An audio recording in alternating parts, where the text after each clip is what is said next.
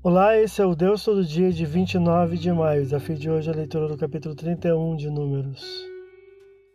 Deus dá a Moisés duas difíceis ordens que o líder haverá de obedecer: preparar o povo para a guerra contra os midianitas e depois reunir-se ao seu povo, ou seja, morrer. Guerra e morte. Duas realidades a que o líder enfrentará com a graça de Deus.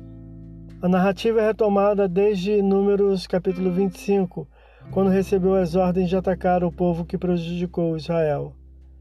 Moisés separa mil soldados de cada tribo de Israel, que, juntos ao sacerdote Finéias, levando objetos sagrados, batalharam contra Midian, vencendo-os, versículos 5 a 7, sentenciando a cinco reis e Balaão, o falso profeta, versículo 8, não se perdendo nenhum de Israel, versículo 49.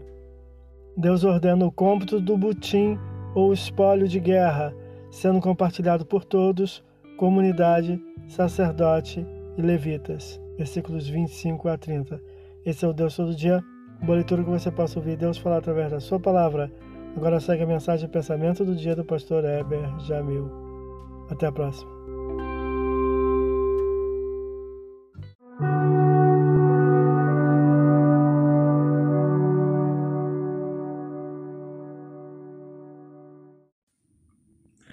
Pensamento do dia.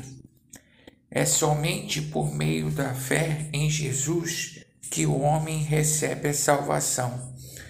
Mas se houver tempo hábil, a fé se manifestará verdadeira pela realização de obras.